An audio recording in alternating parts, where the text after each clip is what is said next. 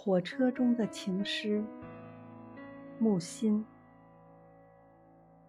冬季一月，从佩鲁加搭火车到西西里巴勒莫。那青年坐在我对面，他是假期来罗马会女友的。双方的父母都反对这个交往。他掏出自己写的情诗，念给我听。我赞赏，我说：“罗密欧与朱丽叶，爱才是生命，然后生命才能爱。”我想莎士比亚的原意如此。他点点头，小声道：“我要对他说的。”